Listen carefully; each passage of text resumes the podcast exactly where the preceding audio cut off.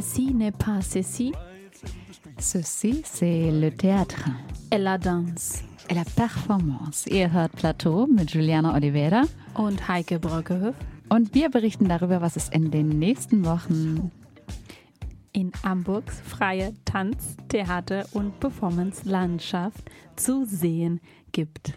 Hallo, guten Abend. Guten Abend an alle. Für diejenigen, die finden, die wir uns jetzt etwas komisch klingen, ähm, es gibt einen Grund. Das ist das, wir machen diese Sendung heute zum zweiten Mal. Genau, also wir haben uns so gefreut darüber, diese Sendung endlich wieder live zu machen. Also wir sitzen hier immer noch im Studio im FSK. Das äh, ja ein sehr interessanter Fehler aufgetreten ist, nämlich kommen wir jetzt nicht an den Mitschnitt ran. Normalerweise machen wir die hier ja live. Jetzt zur Corona-Zeit war das anders, da haben wir immer vorproduziert. Aber heute Abend ist uns nach der Sendung mitgeteilt worden, wir kommen nicht an den Mitschnitt ran. Dann saßen wir hier und dachten so, okay, was machen wir jetzt? Ja, wir dann machen wir es nochmal. Aber nur, weil wir diese Lied, die wir jetzt unterbrochen haben, Forever Corona, so gerne mögen. Und ja, das nochmal noch hören wollen. Ja, wir wollen das nochmal, wir wollen das nochmal hören. Forever Corona. Das ist ein Lied von dem deutschen Autor und Komiker Oliver Polak und gemischt von der DJ Aerobic. Und wir haben gehört, das ist halt gerade so angesagt und cool und so der Hymn der Corona-Zeit und wollten deswegen es unbedingt für euch spielen. Ihr, das Publikum, seid ja zurück in den Theater- und Konzertsälen, aber auch manchmal im digitalen Publikumsraum. Und wir sind jetzt wieder hier im Studio, endlich wieder zusammen. Ja, genau. Eigentlich das erste Mal seit Februar. Deswegen machen wir es heute extra zweimal. Wir machen es doppelt. Wer weiß, was nächsten Monat wieder ist. Also es war ja am Anfang immer so ein Anliegen, die Sendung live zu moderieren. Wir als Theater Stunden oder Tanten oder Frauen äh, wollten das sehr gerne machen. Also das hat, das war für uns auf jeden Fall der Reiz, auch überhaupt die Sendung anzufangen. Das ging jetzt wegen Corona nicht. Wir haben sehr lange vorproduziert und dadurch haben wir auch einiges gelernt und fanden das Vorproduzieren auch total schön und hat uns Spaß gemacht. Wir sind der Meinung, der Sendung hat in den letzten Monaten einen richtigen, guten, inhaltlichen und technischen Schwung bekommen. Uh, das habe ich gerade auch schon gemacht. wir machen alles genau gleich wie vorher. Und deswegen bringen wir auch heute Abend ein paar vorproduzierte Sachen. Dazu gibt uns gerne Feedback. Also wir hören gerne etwas, wie, wie ihr das Sendung findet. Das könntet ihr haben wir schon gesagt, auf Soundcloud machen. Deswegen machen wir das heute hier zum zweiten Mal. Da ist immer unsere Mitschnitt auf unserer Seite. Und jetzt ganz neu haben wir sogar ein Facebook-Seite. Plateau, Plateau. Ja, das haben wir uns getraut. Auch noch dazu, was kommt immer dazu? Eine Instagram-Seite. Plateau-Hamburg- Da könnt ihr uns folgen und auch mal was sagen über was wir hier so machen. Wir versuchen dadurch unsere Reichweite zu vergrößern, aber nicht nur für uns, sondern auch für die Künstler, worüber wir hier in der Sendung berichten. Also Leute, vernetzen, verlegen, vertagen, äh, weiterleiten, Sichtbarkeit, erreichen, fehl, liken, Herzchen, okay, Daumen gen hoch. Genug, genug mit Werbung. genug mit Werbung. Gut, ich bringe euch das größte Neuigkeit für heute. Wir sind heute hier zu zweit, zum zweiten Mal alleine mit unseren Mikros. Ohne Gäste. Genau. Ohne Gäste. Keine Gäste im Studio. Aber wir haben Plastiktüten. Hört ihr das? Ja, über den Mikrofonen. Das ist Infektionsschutz. Genau, was haben wir heute auch noch so, Heike? Ja, heute gibt es das, was es im Frühjahr viel zu wenig gab, nämlich Programm, Programm, Programm. Jede Menge davon. Und wir und die Künstlerinnen, die wir ja auch im Voraus interviewt haben, erzählen euch mehr davon. Wir starten auch jetzt die Sendung oder führen sie eher fort. Wir reden ja schon eine ganze Weile mit der Ankündigung zu Who's Afraid of Raimunda von Giuseppe Caballero Garcia. Ähm, ja, es ist eine, Komposit ist eine Komposition. Du, du, sagst, das ist Garcia. ja, danke. Das ähm, das hat auch ästhetischen Wert, oder? Den Versprecher richtig zu feiern. So, man könnte eine Hymne an den Versprecher eigentlich mal schreiben. Ich frage mal Daniel das später, aber da, da, das versteht ihr jetzt noch nicht. Das kommt dann. Wir fangen aber an jetzt mit Queer Praxis und den Lüneburger Symphonikern. Zu sehen ist das Stück Who's Afraid of Raimunda vom 22.10., also morgen, von heute ausgerechnet, bis zum 24.10. auf Kampnagel. Ja, vielleicht noch ein paar Worte vorher zu Giuseppe Caballero Garcia. Er arbeitet als Choreograf und Tänzer, ist in Barcelona aufgewachsen und lebt aber schon lange in Deutschland. Und in seiner Arbeit beschäftigt er sich insbesondere mit dem Thema Gender und Queerness. Was ich ganz besonders bei mm, Josep finde, ist, er sagt, queer ist kein Label, sondern queer ist eine Praxis, die er gerne mit anderen teilt. Das finde ich äh, eine sehr schöne. Das ist ziemlich schön, ja, das stimmt. Ich habe Giuseppe noch zu einem kurzen Telefongespräch in Berlin erwischt, bevor er sich dann von dort aus auf den Weg zu den Endproben nach Hamburg gemacht hat. Und hier hört ihr mal, worüber wir so geredet haben. Hallo Giuseppe, schön, dass du dir Zeit nimmst, nochmal kurz mit mir zu sprechen, bevor es für dich ja von Berlin nach Hamburg geht.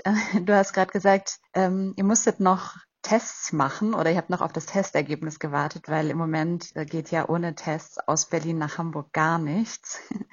Wie geht's dir denn insgesamt mit der Covid-Situation? Hat das euren Arbeitsprozess jetzt sehr stark nochmal beeinflusst? Ja, auf jeden Fall. Ja, für die Inszenierung, ne? so weil man darf sich nicht berühren und das mit, äh, mit Tanz eigentlich es ist dieses Berühren oder etwas auch nah in Gruppe zu machen, es ist irgendwie wie selbstverständlich in Choreografie. Das war echt eine, eine große Herausforderung. So, wie kann man choreografieren mit dem Thema Abstand? irgendwie hat auch so gepasst für unsere Konzept. So von Abstände von Kulturen, Abstände von unterschiedlichen äh, Geschlechtsidentitäten und, und wo findet die Kommunikation statt.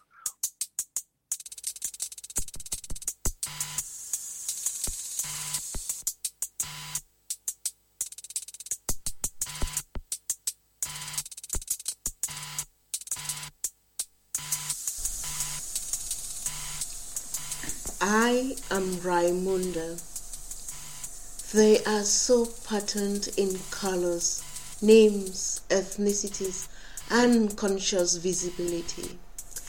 Raimundo craves visibility. She wobbles through the threshold of contaminated masculinity and race. She walks across a border, ubiquitous borders, skin borders, womanhood borders, hair borders, air borders, invisible but so powerful borders. Am I Raimunda? Yes, I am Raimunda. I come from afar, seeking spaces, moving places, walking from community to community there meeting people, still seeking spaces, in search of sights, sights of reminiscences, sights of memory, sights of remembrance, sights of home. Also die Arbeit heißt ja Who's Afraid of Raimunda. Ähm, jetzt stellt sich mir natürlich als allererstes mal die Frage, wer ist eigentlich Raimunda und, und wie taucht Raimunda bei euch auf der Bühne auf? So, wer ist Raimunda? So, erstmal Raimunda, es ist meine Urgroßmutter. Und in, der, in, die, in die Proben ist es äh, gekommen, so die Geschichte von meiner Urgroßmutter, die in die Inszenierung ich erzähle und es wird von Lea Martini übersetzt auf Deutsch und ich erzähle es auf Spanisch und äh, und es ist eine Frau, die irgendwie gegen das Patriarchat äh, gekämpft hat, weil es war eine, eine Frau vor Ende der äh, 19. Jahrhundert, die lesen, schreiben und äh, rechnen. Und sie wurde als Hexe äh, verurteilt. Let's imagine that Raimunda is my queer ancestor, my queer grandmother.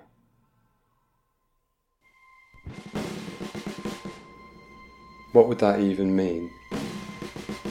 We don't look alike because we don't share blood with one another. How does queerness pass from generation to generation when queer people just pop up all over the place? One here, one there, an uncle, a cousin, a brother, a sister, Who is the Raimunda? Well, I wish I could tell you for sure, but unfortunately I myself have never actually found out for sure. She always remains somewhat of an enigma to me.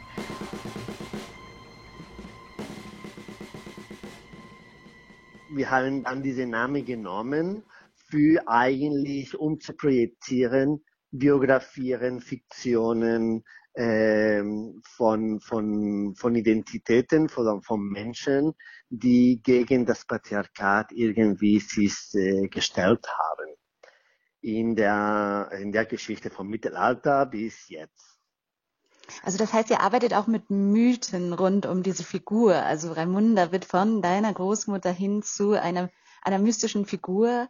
Ähm, ihr habt ja dazu auch viele, oder du hast dazu viele Stimmen oder Statements gesammelt, ähm, mhm. die wir auch, äh, auch schon gehört haben. Da spekulieren mhm. Menschen so bei Raimunda oder erzählen von Raimunda ja, wo hast du diese Menschen getroffen, die sich mit Raimunda schon so gut auskennen oder wie hast du diese Stimmen gesammelt? Ich habe lange ähm, recherchiert und irgendwie nach Menschen, eher Wissenschaftlern und Künstlern, die, äh, die mit den Themen von Geschlecht oder mit Kultur oder Rassismus oder Diaspora, Diaspora schon arbeiten was war das Konzept von, von Raimunda und was wir arbeiten. Und ich wollte sie einfach frei Raimunda imaginieren. Hey Raimunda, well, I think I decide to speak with you rather than to speak about you. I feel you're already here. And your mission to come on Earth seems to be very clear. If I understand you well, Raimunda, you are coming with the intention to create a constant process of becoming with. While we are creating your body, you are also creating our bodies, connected with each other, with the space, clothes, furniture, and things. Habt ihr so auch für die Bühne gearbeitet, so oder ähnlich? Also so mystische Spekulation? Körperlich haben wir, jede von uns, die Performer, ich habe die gefragt und auch mich selber, welche Figuren für sie oder für mich der in, in Frage kommen, Figuren der Geschichte oder und es könnte auch so Figuren von jetzt sein, von, von unserer gegenwärtigen Zeit. Ne? Und dann jeder hat sich äh, unterschiedliche Menschen so ausgesucht, die pass passten für diese, sagen wir, Profil von Raimunda. Und wir haben dann die Videos geguckt und dann wir haben auch so äh, eine Körperlichkeit da entwickelt.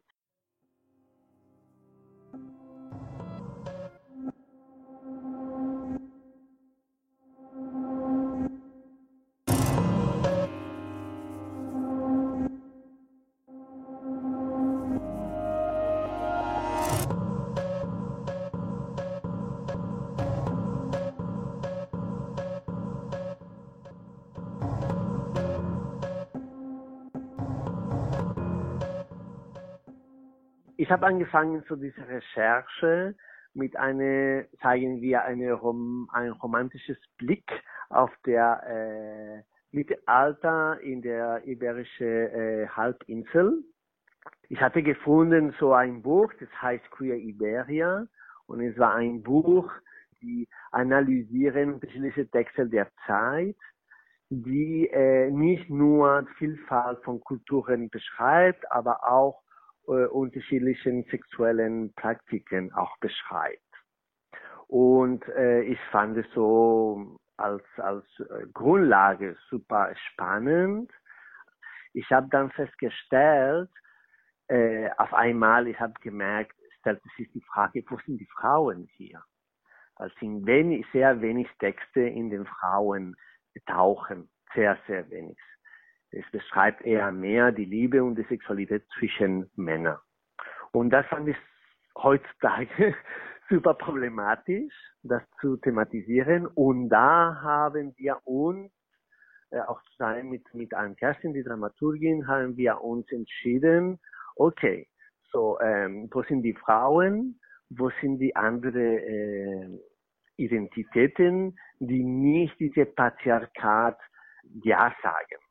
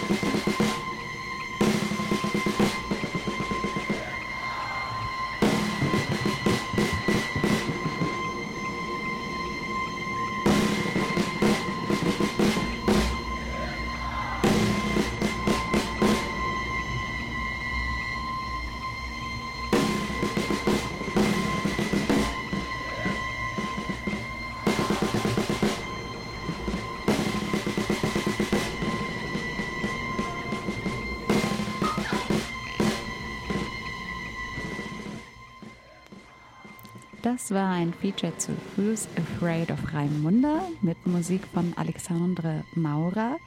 Für die Bühne hat außerdem der Komponist und Dirigent Thomas Dorsch eine musikalische Komposition aus dem Mittelalter aufgegriffen und neu bearbeitet. Und diese Komposition, so beschreibt Giuseppe, ist eine Art Manifestation von all den Kulturen, die in, eben in dieser Zeit der iberischen Halbinsel zusammengelebt haben. Und ja, diese Komposition ist auch eine von vielen Ressourcen, aus denen Who's Afraid of Raimunda ihre Inspiration zieht. Das Stück ist zu sehen von 22 bis 24 auf Oktober auf Kampnagel, jeweils um 19.30 Uhr. Aber aufgepasst, Einlass, ist bereits ab 19.10 Uhr und es lohnt sich auf jeden Fall, äh, früher zu kommen. Äh, die Audio-Statements, die ihr während dem Beitrag gehört habt, äh, zu Raimunde findet ihr auf der Soundcloud-Seite von Kampnagel. Wir verlinken das aber auch nochmal in den Show Notes von heute. Weiter geht's mit der nächsten Premiere. Am 4. November premiert die Arbeit Love Song. Äh, die Macherin ähm, dieser Arbeit beschreiben sie als Konzert. Äh, die findet statt im Kraftwerk Bille in Hamburg und Juliana hat mit dem künstlerischen Leiter des Projekts gesprochen. Ich sitze im Zoom mit Daniel. Um genau zu sagen, Daniel, musst du mir sogar helfen, weil ich weiß, dass du heißt Daniel Dominguez Teruel. Und dann, ich, mir ist eingefahren, dass ich eigentlich gar nicht weiß, wie dein letzter Name ausgesprochen wird. Hast du schon ganz gut gemacht. Teruel. Ja. Danke, dass du dir die Zeit nimmst, mit mir hier zu sein. Ich wollte dich zuerst fragen, wer du bist und was du machst. ich bin Daniel und ähm, ich arbeite so, du fragst mich wahrscheinlich, was ich so arbeite. Und ich arbeite so zwischen Stühlen, zwischen Musik, Performance und Installation. Und es ist immer so mit einem anderen Schwerpunkt, aber es geht schon immer um Musik. Schon um, um Klang im weitesten Sinne, so Klangkunst, Performance, sowas. Heute sind wir hier, weil wir reden über deine neue Premiere.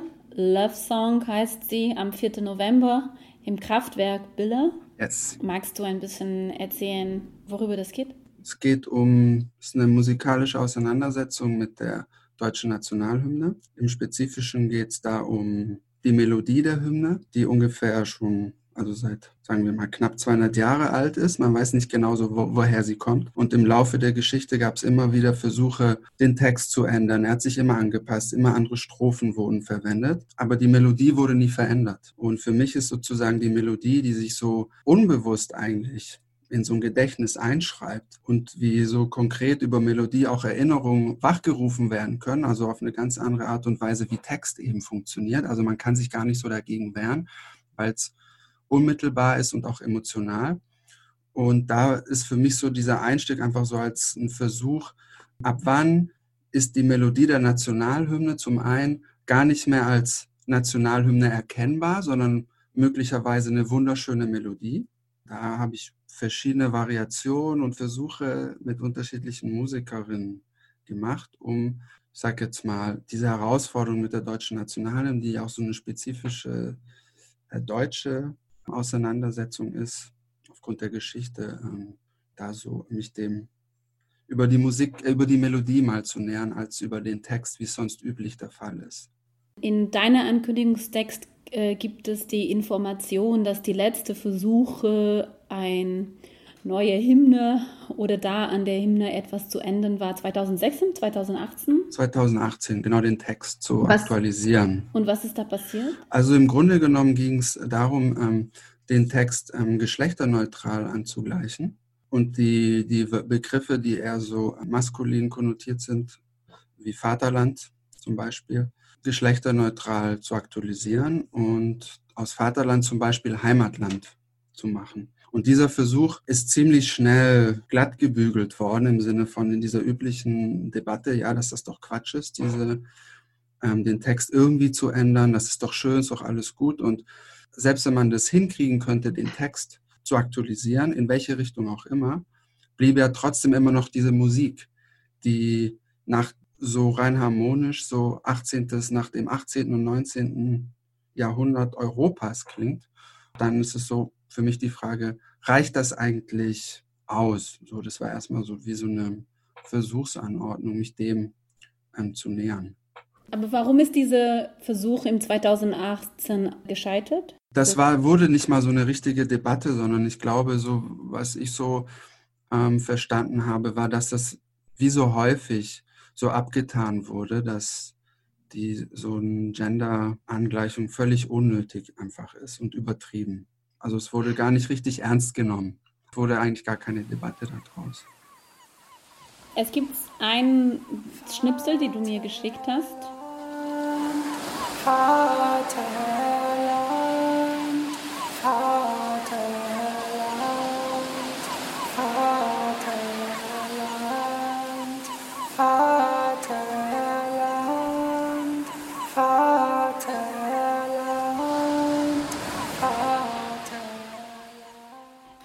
Hört man eine Frauenstimme oder die ich als Frau eine feminine Stimme. Ein Mann, der sehr hoch singt. Es klingt auch, als würde auch, dass das Stimme auf jeden Fall per Synthesizer bearbeitet ist, aber es ist äh, nicht eine natürliche Stimme. Diese Person singt ganz, ganz oft Vaterland. Und da ist mir natürlich sofort die Frage gekommen, warum nicht Mutterland? Es ist so erstmal die Annäherung an diesen Begriff. Es ist ja völlig unklar, was damit gemeint ist. Vaterland? Was soll es überhaupt sein? Ist es jetzt das Land, in dem mein Vater geboren ist oder hat das was mit mir zu tun? Da im Sinne von so einem Mantra sich dem zu nähern, so Vaterland, Vaterland, Vaterland. Wie eigentlich ist es wie eine Frage, die auf eine musikalische Weise so ausformuliert wird, weil es ist schwierig so zu beschreiben, einfach was das ist. Da war das so für mich im Sinne einer Frage, dieses Vaterland so häufig wie es geht, irgendwie so zu wiederholen. Und dann auch jetzt im Kontext von so einer Nationalhymne und dieser Romantik, also was ja so aus der, dieser Gedanke so aus dem 18. und 19. Jahrhundert ist, also auch diese Romantik, man hört da auch so Naturklänge, Möwen, also alles eigentlich auch so Klischees, die man jetzt so mit, ah ja, so klingt meine Heimat verbinden würde, singt dann diese Person auf die sehnsuchtvollste Art und Weise, wie sie kann.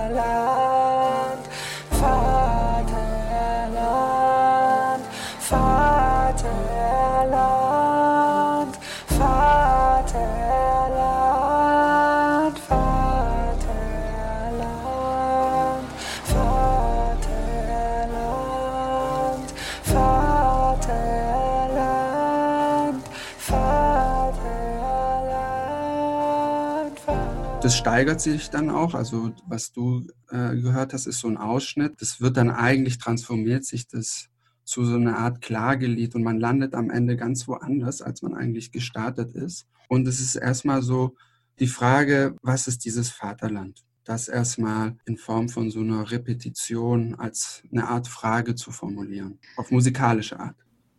Braucht man noch eine Hymn, Hymn, Hymn? Wie sagt man das eigentlich? Hymne. Du meinst korrekt auf Deutsch? Ja.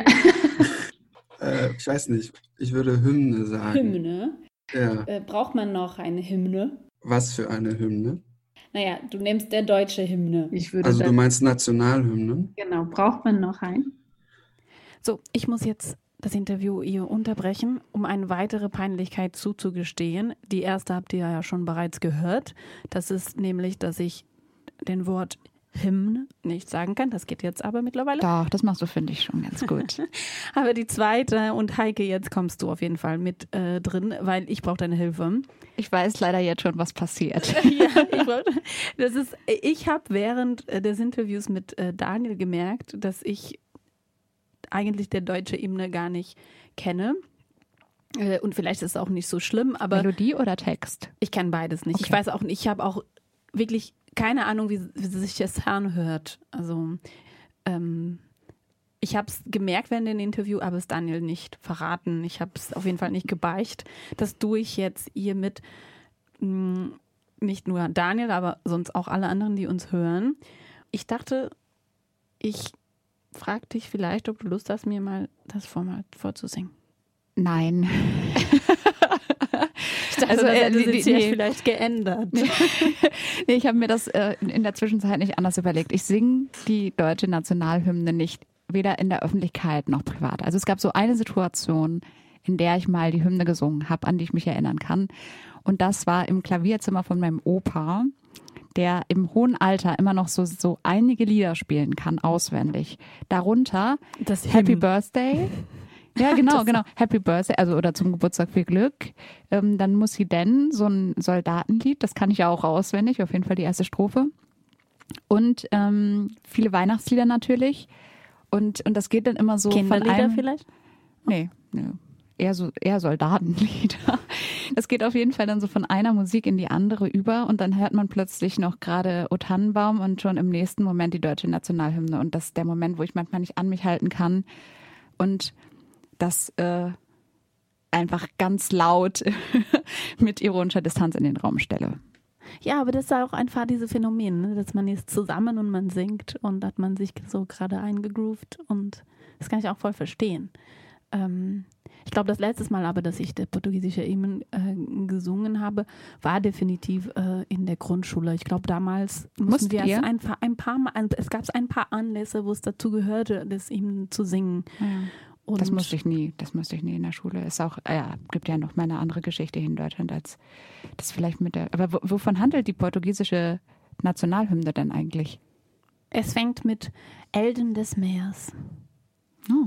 die Worte Helden des Meers. Und das ist aber relativ auch kriegerisches. Also es wird sehr viel über Kampf, Marschieren gegen die Kanonen, ein so sehr starke Nation, also von Kä- Kämpfen stark. Ist das, ist das noch Und- zeitgemäß? Und, und nee, das ist auch von den 19. Jahrhundert und das ist ein ist auch bisschen immer das Problem. so total ne? schräg, wenn das so vor Fußballspiele, also auch diese Kombination äh, in diesen Zusammenhängen ist für mich, also ich kann es einerseits nachvollziehen, warum es in diesen Momenten stattfindet, aber es ist auf jeden Fall sch auch schräg.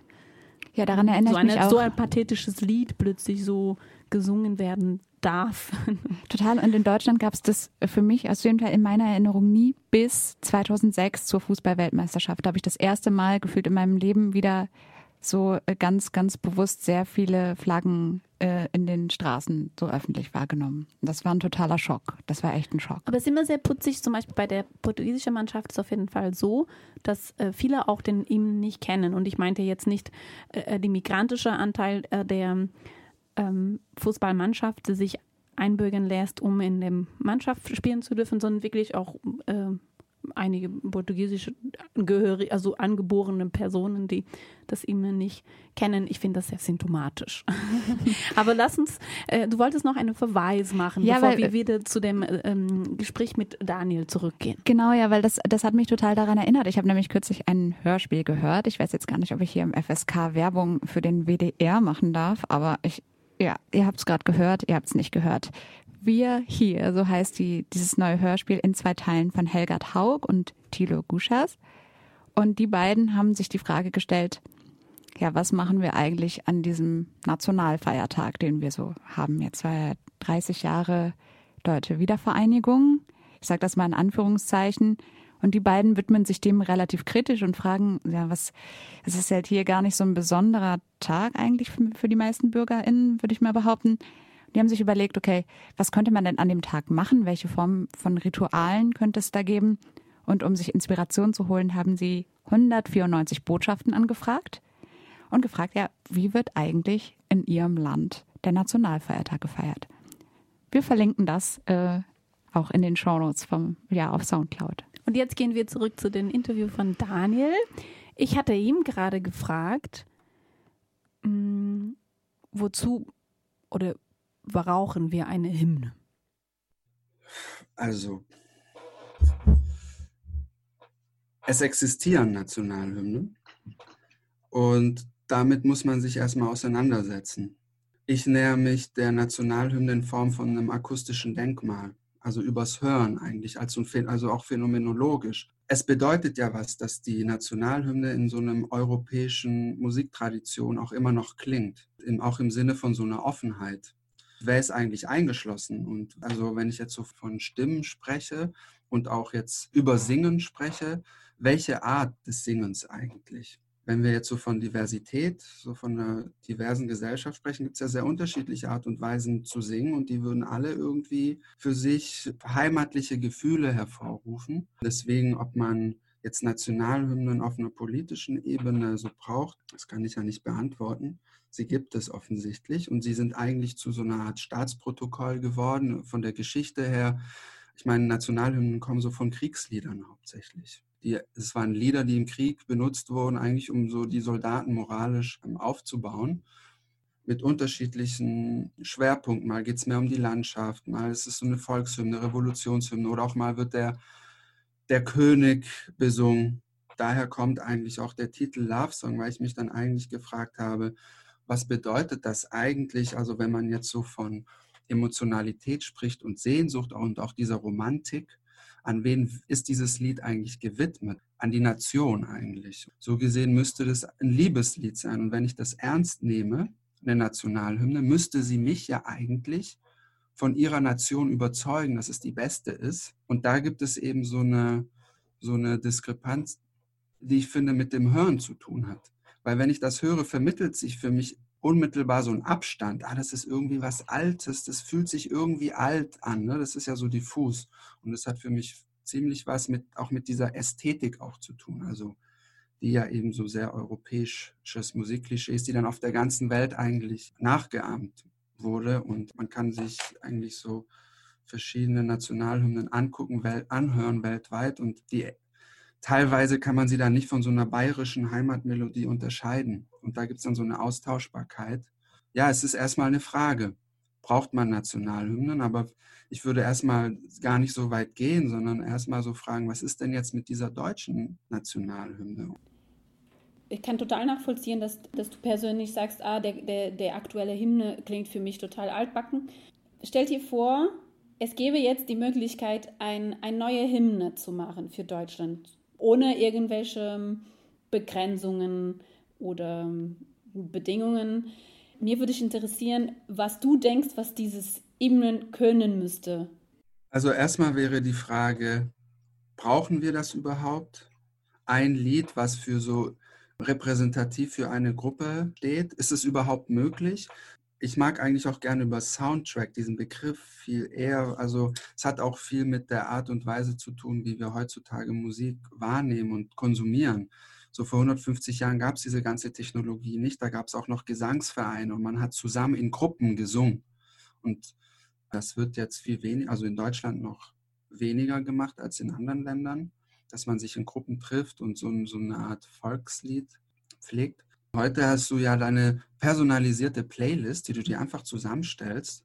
Oder du kannst auch meinetwegen eine Woche lang ein und denselben Track immer auf Repeat hören. Und das ist halt gerade so deine Hymne, die für dich so am besten funktioniert, mit der du dich gerade identifizieren kannst. Und ähm, das heißt, wenn es so, so, so ein offizielles Bestreben geben würde, dann ist, finde ich es eigentlich schon fast absurd zu sagen, es ist ein Lied, was für alle sein soll. Wobei, wenn, wenn man das phänomenologisch betrachtet, das gemeinsam Singen ist schon äh, sehr gemeinschaftsstiftend. Das, was mit der Körper und mit dem Hirn passiert, dadurch, dass man singt und gerade zusammen singt, ist etwas, was man nicht erzeugen kann, wenn man alleine zu Hause Musik hört. Das stimmt, aber da müsste man wahrscheinlich, ich meine, das ist jetzt ja schon so eine sehr ähm, politische Dimension, weil dann müsste man sich halt auch fragen, mit wem möchte man überhaupt zusammen singen und mit wem nicht. Ich finde die Frage eher interessant, wollen wir uns überhaupt auf ein Lied einigen oder wollen wir nicht sagen, es gibt irgendwie 80 Millionen Lieder, so wie viel es halt Einwohner, Bürgerinnen halt gibt. Jedes Mal wird ein anderes Lied gesungen. Ist ja auch eine Möglichkeit diese Idee von für jeder ein Lied kommt nah an, an so Bevölkerung von Australien, so Indigene, die diese Ahnenlieder, die sie haben, die immer so weitergegeben werden und so weiter tradiert, immer zurückgehen so auf bestimmte Erzählungen, aber die immer nochmal neu zugefügt werden. Da hat jede so ein bisschen ein anderes Lied. Das ist wahrscheinlich so der Knackpunkt an dem Konzept oder an, an dem Konstrukt von einer Nation, dass nationale Symbole, die sind heilig und die fässt man auch nicht an. Die sind, eigentlich sind die fast heilig. Und deswegen ändert sich das, glaube ich, auch gar nicht, weil man das gar nicht anfassen will. Aber wenn ich das jetzt so deinen Gedanken aufgreife mit den Ahnenliedern, würde das in der Konsequenz halt bedeuten, dass man so generationenübergreifend das so aktualisiert und dementsprechend müsste es auch harmonisch, also einfach rein ästhetisch ähm, könnte es geändert werden? Und das ist so eine Frage eben, die, die man, die ich jetzt irgendwie so künstlerisch, äh, dafür ist eigentlich so dieser Abend ist eher so wie so eine Sensibilisierung des Hörens. Deswegen habe ich das auch Konzert genannt.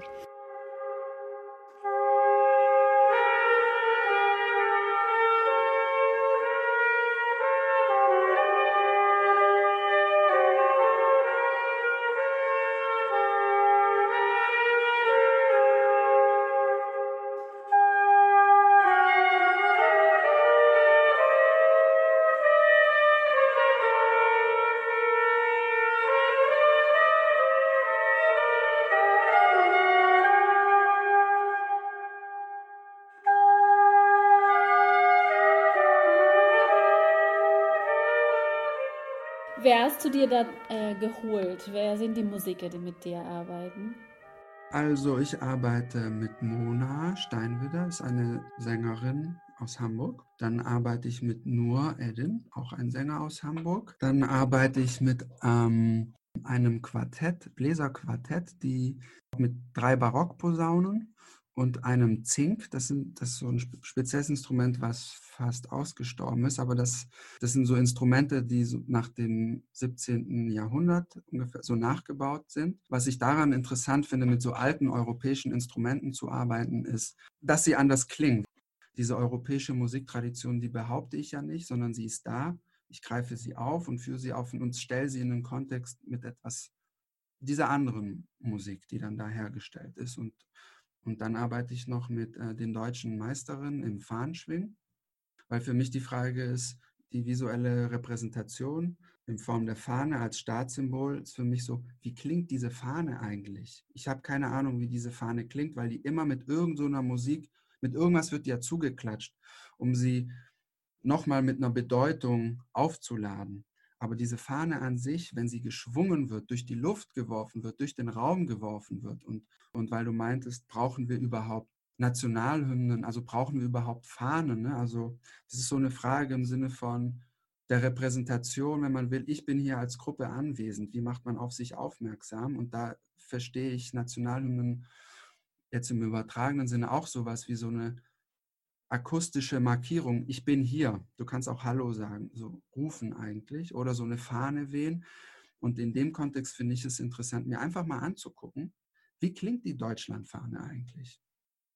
Wenn, wenn ich dir sprechen höre, glaube ich, dass es dir darum geht, also die Existenz von einem Hymn oder von einer Fahne nicht zu negieren, also nicht da, mit deiner Arbeit zu sagen, na, das soll es nicht geben, sondern einfach zu sagen, okay, das gibt es. Das bedeutet auch für viele Menschen etwas. Du verlierst sozusagen die Referenz nicht ne, zu, den, zu den europäischen Kultur, zu, den, zu der Fahne, zu der, zu der Hymn und sagst, ich, ich nehme die und schaue, wie könnte das auch sonst anders aussehen, um da nochmal dadurch auch Fragen zu lancieren, also Fragen zu, zu machen? Meine These wäre, selbst wenn man das abschaffen würde, die Hymne, es würde irgendwann wieder jemand um die Ecke kommen, sagen, so dieses Lied, einfach aus so einer Notwendigkeit heraus, wie du ja auch vorhin gesagt hast, Gruppen, wir organisieren uns, wir singen gerne zusammen und dann ist es zufällig dieses Lied. So, ne, es kann ja auch zufällig sein, dann entscheidet man sich. Dagegen ist ja erstmal gar nichts zu sprechen, aber in dem Fall der Nationalhymne, wie sie sich so behauptet, in dieser Reinheit, diesem Ursprung, nur das und das fässt man nicht an, es ist es jetzt auf, auf diese Ewigkeit auch es ist wie so ein Baum, der steht da. Und es lebt, also nee, ein Baum lebt ja, ne, der stirbt ja irgendwann, aber eine Nation, das ist ja der Horror einer Nation, dass sie stirbt. Deswegen gar nicht erst anfassen. Und es ist durchs Anfassen ergeben sich Fragen. Und dafür muss man eben konkret bleiben. Und deswegen ist, glaube ich, schon wichtig, in so einem Referenzsystem eben zu bleiben und den Kontext. Und das ist jetzt Deutschland. Das lässt sich dann im besten Fall ja abstrahieren. Sehr schön, wie du immer so eine Pause davor. Vor was? Deutschland. Ach so. Ja, also ich meine, genau, das, genau, was hat diese Pause jetzt was zu bedeuten? Ja, ja. Was könnte die zu bedeuten haben? So, ne, ich spreche und dann will ich Deutschland sagen und gerate ins Stocken. So ja, vielleicht. Für die Zuschauer, die gerne zu euch kommen wollen. Wie sieht das denn aus? Also die Kraftwerk-Villa ist ja ein altes Fabrikgelände eine alte Kraftwerk. Was erwartet mich dann, wenn ich da reinkomme? Weißt du das schon ein bisschen? Es fehlt noch ein, etwas Zeit. Die seid noch nicht ja, fertig. Ne? Wir sind noch nicht fertig. Also, das ist ein ehemaliges Kohlekraftwerk von 1901. Also erstmal ist es so eine Industrieruine der Moderne. Es sind 1500 Quadratmeter, komplett leer. Da standen früher die Heizkessel drin. mit so einem wunderschönen 70 Meter langen Glasdach. Also schon so eine sehr imposante Architektur und die Akustik ist entsprechend. Das heißt, man kommt in eine Halle, die man auch kathedralenartig beschreiben kann, einfach so von der Akustik her. Ich denke, das macht es für viele, es ist konkreter. Gleichzeitig ist dieser Ort aber auch interessant, weil diese Halle auch im Zweiten Weltkrieg oder dieses Kraftwerk insgesamt sehr bebombt wurde von den Alliierten und sie aber auch so stehen geblieben ist, auch so eine Ruine eigentlich von dem Zweiten Weltkrieg, die jetzt so leer steht und still steht. Man kann sich dann da hinsetzen und Musik hören und sehen. Und das Ganze wird ungefähr eine Stunde dauern. Ähm, da die Halle nicht beheizt ist, sollte man sich nicht wegen der Nationalhymne, aber nur, aber auch wegen den Temperaturen warm anziehen. ähm, und ja, was viele eigentlich gar nicht wissen, nur so, also eine Randnotiz, eigentlich nicht eine Randnotiz, ist, dass die Nationalhymne wurde auch in Hamburg zum ersten Mal öffentlich gesungen von einem Hamburger Chor am Jungfernstieg. Komm jetzt zurück. Vielleicht. Wie kaufe ich mir ein Ticket dafür? Also man kann auf die Webseite www.love-song.eu da gibt es dann links in der Ecke einen Button mit Tickets. Da kann man sich im Vorverkauf ein Ticket besorgen oder über Facebook Ach. Veranstaltung Love Song. Oder am Abend direkt hinkommen. 4. bis 8. Cool. Ich bin auf jeden Fall sehr neugierig und freue mich, äh, den Stück, sehr den Stück zu sehen. Ja, ich freue mich auch.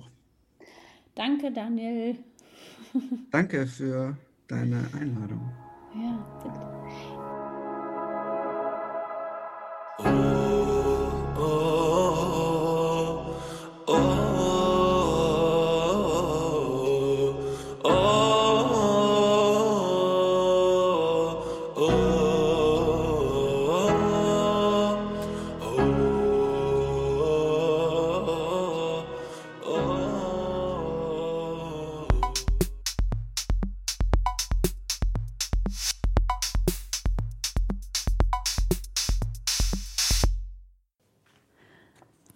Heike war auf ein Konzert. Stimmt's? Ja, das stimmt. Ich war auf dem Konzert das erste Mal wieder drin. Das war aufregend. Das wusste ich gar nicht. Im Rahmen von Super People Stage hast du Tordes und Neue Deutsche Wahrheit gesehen im Knust am 7. Oktober. Genau, ist jetzt schon wieder eine kleine Weile her. Vorweg vielleicht einmal ein Wort zu Super People Stage. Das ist nämlich eine neue Konzertreihe, Konzertreihe von Rock City Hamburg, Music Hansestadt Hamburg Women und dem Knust.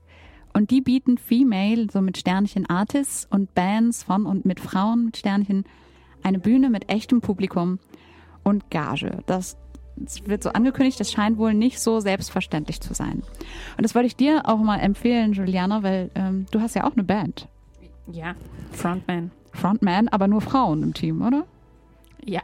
Ja, ich glaube, das passt. versteckten Mann. Ich glaube, das passt zu den Super People Stage. Denk mal drüber nach. Also, aber okay, jetzt zurück zum Danke. Konzert, äh, zu NDW. Nicht Neue Deutsche Welle, sondern Neue Deutsche Wahrheit. Aber wie ihr selbst schon hört im Hintergrund, oder vielleicht so ein bisschen hört, die 80er stecken den PerformerInnen und ihren Synthes ziemlich tief in den Knochen. Die Bühnenshow des Duos schwankt so zwischen sportlich und dancey, glamourös und dann gibt's auch wieder so gewollt kitschige Songtexte, würde ich mal behaupten. Und das aber auch so jenseits von Ironie. Also das ist ernst gemeint. Wir haben hier das Hipstering, das Hipstertum endlich hinter uns gelassen. Finde ich super. Und dann? Dann kommt Tordes auf die Ich dachte, Bühne. du sagst, mein, mein Cue war Halleluja. Du sagst nicht Halleluja. Ach so. Ach, soll ich das nochmal machen? Ist okay. Okay. Nee, also gerade habe ich gesagt, wir haben das Hipstertum endlich hinter uns gelassen. Halleluja. Tut mir leid. War das dein, das war dein Cue, ne? Jetzt darfst du weiterreden. Okay. Also und dann, das war so ein wichtiger Moment. Da müssen eigentlich Trommelwirbel kommen. Okay. Stellt euch Trommelwirbel vor. Und dann kommt Tordes auf die Bühne. Und scheint auch von einigen Gästen schon lange vermisst worden zu sein.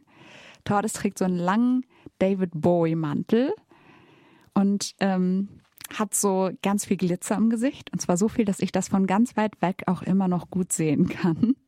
Und dann legt Tordes los äh, mit ordentlich Hall auf, äh, auf einer wunderschönen Stimme mit Loopstation und Sampling. Die Beats rudern mich auch manches Mal in die Drum and Bass Zeiten zurück. Tordes, äh, nee, ich verrate nicht noch mehr. Ich lasse euch lieber selber hören. Hier kommt Effect Yourself, aka Forget You Soon.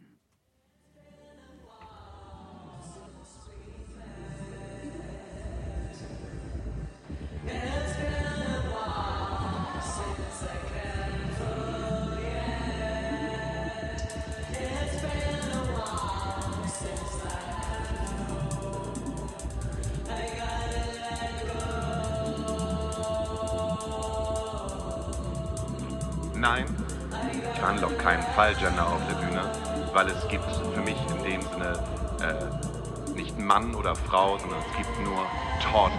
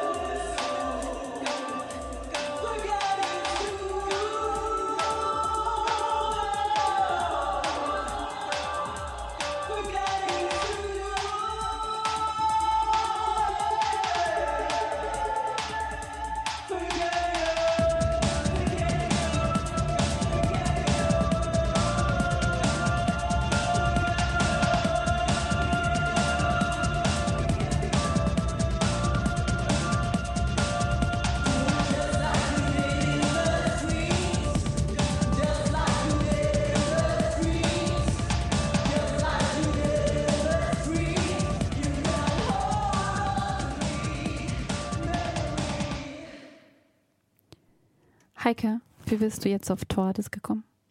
Äh, Tordes hat mich eingeladen. Ja, also Tordes muss man dazu sagen, vielleicht, das habe ich vergessen vorhin, ist auch wahnsinnig viel im Performance-Bereich unterwegs. Also macht nicht nur Konzerte, sondern ja, arbeitet so auch an der Schnittstelle zwischen Sound, Musik und ähm, Bühnenshows. Ich finde, wir haben unsere mh, mm, Motto von der Sendung. Also wir versuchen immer einen Titel zu haben. Zum Beispiel heute wäre Plateau 34 unterstrich Musik.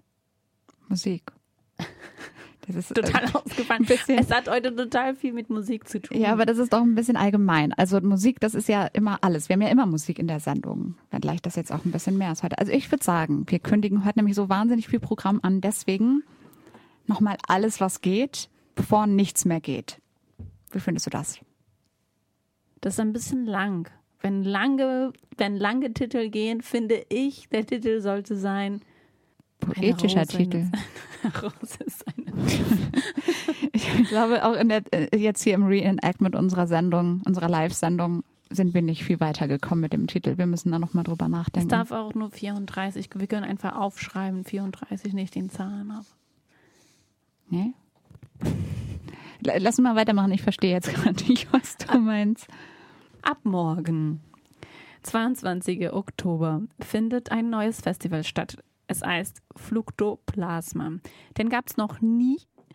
Und dieses Festival lädt für die erste Ausgabe über 96 Stunden 85 Künstlerinnen und Denkerinnen ein, zusammen mit der Stadtgesellschaft über die Frage, wie wir zusammenleben möchten, nachzudenken. Dann die Nguyen, ist Teil des Festivalleitungs. Einige kennen ihn vielleicht als äh, Regisseur. Und er erklärt uns jetzt ein bisschen, was der Festival ist und was es eigentlich will. Das Fluxoplasma Festival. Das Fluxoplasma Festival ist das erste Festival in Hamburg, was die diverse Stadtgesellschaft in den Fokus nimmt und versucht, Ästhetik und politische Auseinandersetzungen miteinander zu verknüpfen. Dabei versuchen wir äh, herauszufinden, was in der Stadt und im nationalen Kontext und vielleicht auch internationalen Kontext los ist in Sachen äh, Diversität und Kunst. Gleichzeitig versuchen wir aktivistische Strömungen, äh, reformerische Strömungen äh, in den Mittelpunkt zu stellen, um, um, herauszufinden und in einen Dialog zu kommen mit der Gesellschaft, äh, wie wir unsere Gesellschaft zu, zu einer ähm, besseren und gerechteren Welt machen können. Ähm, das ist äh, Fluxoplasma. Das machen wir dieses Jahr zum allerersten Mal. Äh, wir sind gefördert von der Kulturbehörde Hamburg. Ähm, es, wir sind der Nachfolger des ehemaligen Eigenartenfestivals und haben ein, im Wesentlichen den Unterschied, dass wir uns entfernt haben von dem Begriff der Interkultur, um hinzukommen zu dem Begriff der Diversität, des Postkolonialismus wir verwenden in unserem Begriff, in unserem Festival äh, Begriffe POC wie BPOC. Wir äh, sind auf der Suche nach äh, neuen, jungen Stimmen, ähm, ja, des, äh, der, der, pluralistischen Postmoderne. Ähm, was vielleicht noch interessant ist, ist, dass wir äh, dieses Jahr das Thema Hölle haben. Und innerhalb des Thema Hölle wir nennen es Blue Burning, denn die heißeste Stelle der Flamme ist blau.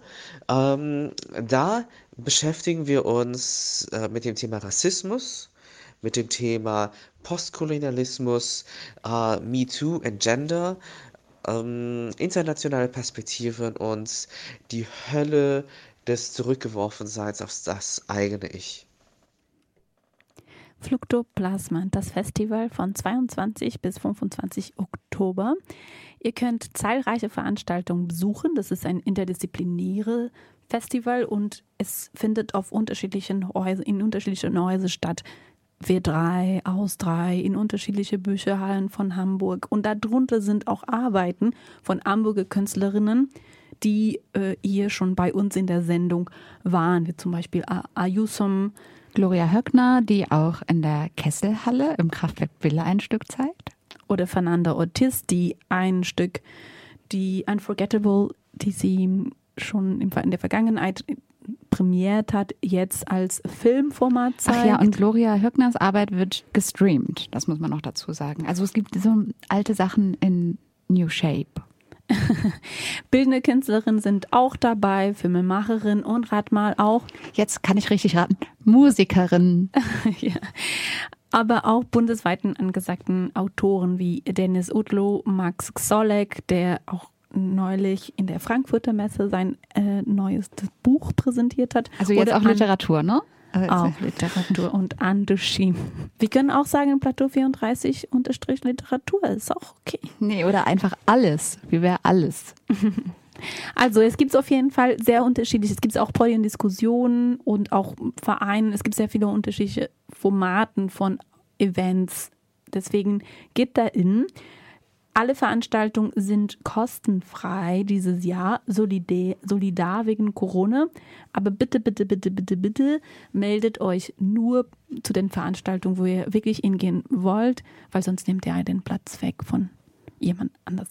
Das könnt ihr unter www.fluktoplasma.com tun. Wenn ihr jetzt noch nicht genug vom Theater habt, das ist überhaupt gar kein Problem. Wir haben noch mehr. Ich würde jetzt Heike fragen, ob sie Lust hat, über Chains of Mania von Josephine Böttke zu erzählen. Wir waren nämlich beide eingeladen, dahin zu gehen. Aber, aber du hattest keine Zeit. Ich konnte nicht. Übrigens, wir werden sehr gerne eingeladen. Ladet uns gerne ein zu euren Stücken. Wir kommen gerne. Ja, letztes Wochenende im Kraftwerk Bille, auch schon wieder. In der Kesselhalle, auch schon wieder. Wir haben danach so ein bisschen rumgespaßt noch mit ein paar Leuten aus dem Publikum, dass äh, ja, man mal so ein Best-of der Kesselhalle machen müsste. Mal gucken, was das sind, so für Stücke entstehen in, diesem, in dieser großen Industriehalle. Das ist auch ein sehr spezieller Aufführungsort, der auch wirklich off, off, off ist. Deswegen ist, glaube ich, auch sehr attraktiv. Aber der mehr und mehr auch ähm, bespielt wird, ist mein Eindruck. Ja, den hat damals haben die Hallo-Festspiele den erschlossen. Was ist ja. eigentlich aus den Hallo-Festspielen geworden? Das weiß ich nicht. Das äh, kann, können wir mal eruieren. Wir müssen die mal wieder anrufen. Ja, die haben ja leider dieses Jahr nicht stattgefunden bisher. Also nochmal zurück zu Josephine Böttges Arbeit. Chains of Mania. Die hat diese gemeinsam gemacht mit der Performerin und auch Choreografin Caroline Jüngst und dem Musiker Felix Kubin. Und diese Arbeit ja, bezieht sich auch ganz stark auf die Architektur der Kesselhalle. Josephine Böttger legt da so ja riesige wie so Videolandschaften rein, legt also noch mal eine Architektur, eine visuelle Architektur auf die bestehende, ja, auf die bestehenden Säulen und manchmal ringeln sich da so ja, wie so Kabel an den Säulen entlang. Und auch die Performerin, äh, Caroline Jüngst, kämpft in so einem großen Astronautenkostüm, so sieht es auf jeden Fall aus. Mal live und mal im Video und mal parallel mit so, ja, mich hat das an so Staubsauger, Staubsaugerschläuche erinnert, in riesengroß. Also mit einem großen Kabelsalat. Also hat mich so ein bisschen auch mit meiner eigenen Überforderung im digitalen Zeitalter konfrontiert. Am Ende war ich irgendwie ganz, ganz glücklich darüber, endlich mal wieder 360 Grad zu erleben, nachdem ich vielleicht ein bisschen zu lange vor dem Bildschirm gesessen habe.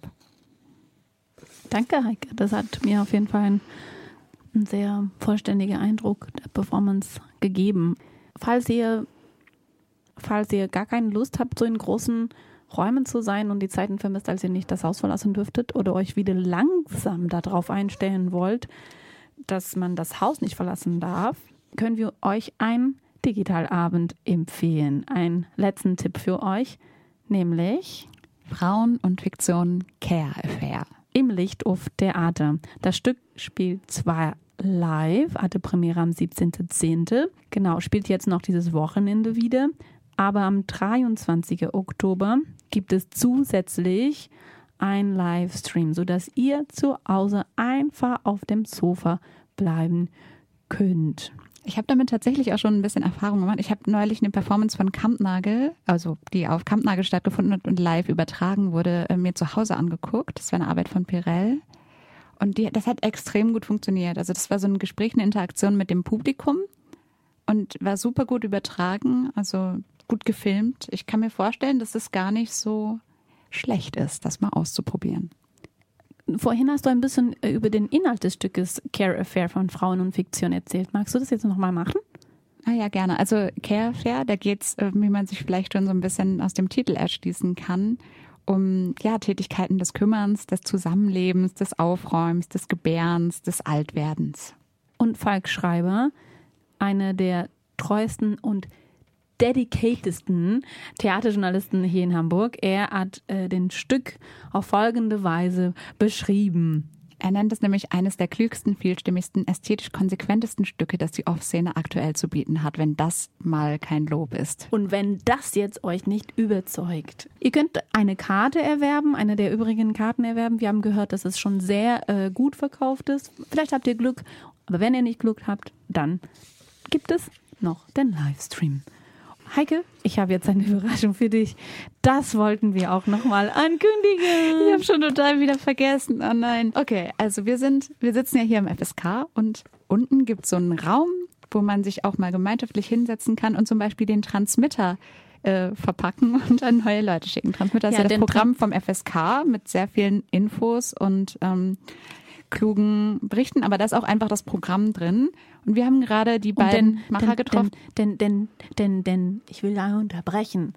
Den Transmitter könnt ihr euch auch äh, bestellen. Somit unterstützt ihr auch die FSK. Da drin ist das ganze Programm. Genau. Und hier, was schon gelb markiert ist und rot umrandet, ist Crackhouse Kochradio. Die Macher haben wir gerade unten getroffen, eben in diesem Raum, und die haben uns gesagt, ihr macht Ankündigungen und wir machen Kultur, kündigt uns doch mal an. Die beiden machen nämlich eine Radiokochshow. Das war sehr überzeugend. Ja, das war sehr überzeugend. Die publizieren nämlich vorher eine Einkaufsliste. Dann müsst ihr euch die Zutaten einkaufen, könnt dann zu Hause das Radio anschalten und gemeinsam mit Felix und Fapse ein Drei-Gänge-Menü kochen, meintest du, ne? Ja, das also für nächstes Mal ist ein italienische Drei-Gänge-Menü. Und dabei gibt es natürlich immer tolle Gespräche so über aktuellsten Themen. Und am Ende heißt es, ihr kocht irgendwie zusammen, aber getrennt und habt sozusagen dasselbe Produkte dabei raus, so gut ihr auch den Rezepten natürlich auch folgen könnt. Ja, und jetzt hört mir, was es beim nächsten Mal alles so einzukaufen gibt. Für vier Personen braucht ihr zwei mittelgroße Zwiebeln, eine Knolle Knoblauch, eine Dose 400 Gramm geschälte gewürfelte Tomaten, ein Stück Margarine oder Butter, 250 Gramm rote Linsen, ein Liter Gemüsebrühe, könnt ihr gern schon vorbereiten, ein Paket Bandnudeln, Pappardelle, Fettuccine, Linguine, egal, fertigen veganen Vanillepudding oder 200 Gramm Mascarpone. Also es gibt offensichtlich immer eine, Veget eine vegane und vegetarische Variante, würde ich sagen. Und 200 Gramm 20 Prozent Fettquark, einen Bund gemischte Kräuter, zum Beispiel Kresse, Estragon, Schnittlauch, Petersilie, einen Bund Basilikum, 500 Gramm gefrorene Himbeeren, veganen Käse oder Parmesan, Pecorino, Salz, Pfeffer, Olivenöl, Balsamico, Essig, eine Tischdecke, Kerzenständer mit Kerzen. Die denken auch wirklich an alles ein Päckchen Streichhölzer und eine Flasche Rotwein. Wann ist die nächste Sendung? Die nächste Sendung ist am 8.11., das ist auch noch ein Sonntag, passend um 19 Uhr abends Crackhouse Kochradio. Achtung, das ist nicht das Plateausendung. Die nächste Plateausendung ist nämlich am 18. 18. November. Es ist immer der dritte Mittwoch im Monat. Aber das war's auch heute schon für die Oktobersendung. Wir sind Was heißt am denn hier Ende. schon? Wir sind das zweite Mal am Ende. Wir haben das jetzt schon zweimal gemacht. Stellt euch mal vor, wie dedicated wir sind hier an den Mikros für euch, damit eure Stücke mehr Sichtbarkeit bekommen. Das wollte ich nur noch mal kurz sagen. Und das hat sich aber bei mir immer noch nicht verändert. Im Dezember möchte ich jetzt hier schon mal ankündigen, werde ich über den neuen Choreografie, neuem Tanzstück von Norre Elberfeld und Jonas Woltematte, The Triumph of the Golden Glory, der sich mit Barockmalerei beschäftigt. Ja, ich wollte gerade sagen, das klingt sehr episch. Ja, das ist auf jeden Fall. Der Stück hat Premiere am Anfang Dezember auf Kampnagel und ich werde hier dann im November schon darüber berichten. Heike, ja. was bringst du dann für unsere Dezember-Sendung? Für unsere November oder November? November, November. Ah, ja, okay. Ich mache eine Ankündigung zu, zu der neuen Arbeit von Yolanda, von Yolanda Morales. Äh, die heißt Nerven. Also so wie sich nerven, gegenseitig nerven, aber auch die Nerven. Und wird auch auf, Licht, auf dem Licht aufspielen. Ah, wieder das Plastik. ja, wir müssen, haben wir das schon erklärt in dieser, in diesem Reenactment, wir müssen die Mikros mit Plastikfolien überziehen zum Infektionsschutz. Hab ich, das habe ich schon gesagt. Das haben ne? wir schon gesagt. Shit. Das haben wir schon gesagt. Ja. Wir haben das fast geschafft. Ich kann nicht mehr.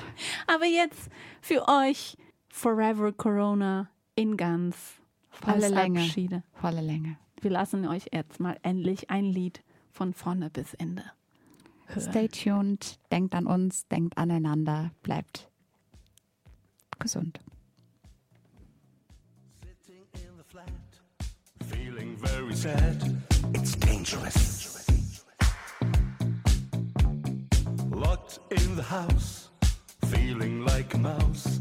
It's dangerous.